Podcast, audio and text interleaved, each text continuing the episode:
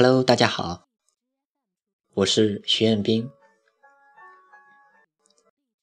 今天给大家带来的文章是：抱歉，那些被我冷落的公众号。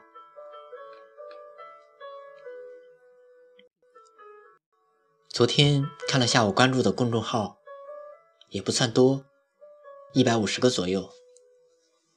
如果这一百五十个公众号都是日更，我每一个都看的话，一篇文章就算三分钟吧，整个下来就是四百五十分钟，也就大概是八个小时。八个小时，这比我的睡眠时间还长。如果我真的那样做的话，这一天的三分之一。我都要泡在公众号的文章里，可是这一天只有二十四个小时，我还要吃饭，我还要做活，我还要码字，还要，Oh my god！我隐约的感觉到，就算一天给我四十八个小时，也不够用呀。是的，我并没有那样做。我并没有花太多的时间泡在公众号里，我也只是抽出一点时间去随便看一下，甚至有时连文章界面都不会点进去，只看下标题就算完事了。更何况我也并不是那种特别喜欢看文章的人。有人说，你只看标题有什么用？还不如不看。其实我告诉你吧，看标题也只不过是一种寻找灵感的方法罢了。但我并不只是看一下，我还会想，如果我写这个主题，我会怎样去写？我相信这种方法大多数人都在用的。当然，作为公众号运营者来说，自己的文章被别人看到，自己心里当然是非常愉快的一件事，哪怕只是一个标题呢。只不过有一些公众号就没有那么幸运了。当我找到了写作的灵感，我肯定会第一时间去写作。那么剩下的公众号我就不会再去看了。于是就有了我绘制的那张图，几个。十几个、几十个，甚至上百个，那个未读标记就像是把它打入冷宫一样，数字随着时间一天天增加，而我也越来越不想离醒它。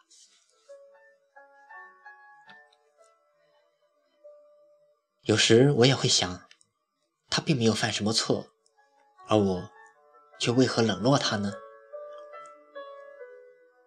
可以说我懒吧。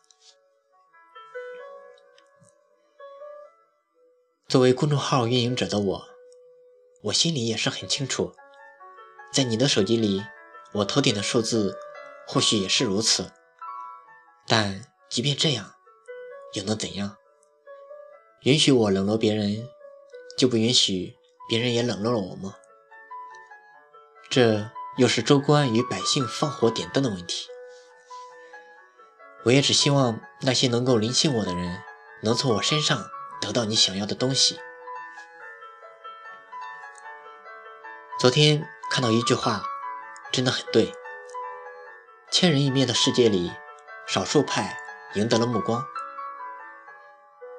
用这句话形容公众号，我觉得很形象。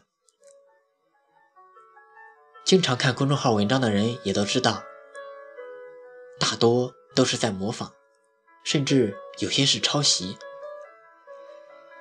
同一个话题的文章，也仅仅只会有一篇文章能够上十万加，这便是少数派。说到这儿，让我想起上学时期写作文。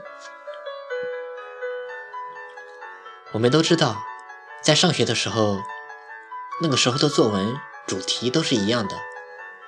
学校有多少班级，就有多少人在写。于是，这成百上千的文章，也只有一篇才能供大家传阅。这一点倒很像现在的公众号，有没有？对于我们观众的公众号，就像是我们的朋友一样，曾经在某个时间相遇，因为产生了共鸣，使得我们在一起。而时间是一剂良药，渐渐的，从一开始的如胶似漆，到后来的冷淡，直到被冷落，便连见面的欲望都没有。但当我需要你的时候，我又重新找到了你。你却一点怨恨都没有，还像往常一样的真诚待我。你在想，只要我能从你身上得到我想要的东西，你便知足了。可是这世间真的存在这样的友谊吗？我想对那些被我冷落的公众号说一声抱歉。我并没有忘记你们，只是。有时我真的不是特别喜欢看公众号的文章，有些事情我更愿意一个人去思考。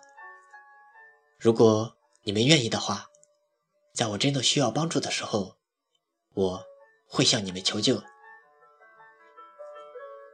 当然，这不只是简单的利用，在我心里，我们永远是朋友。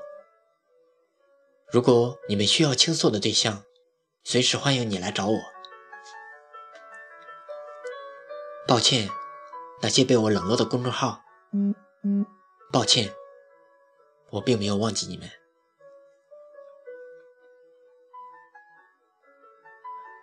我是徐彦斌，学而时习之，感谢欢喜。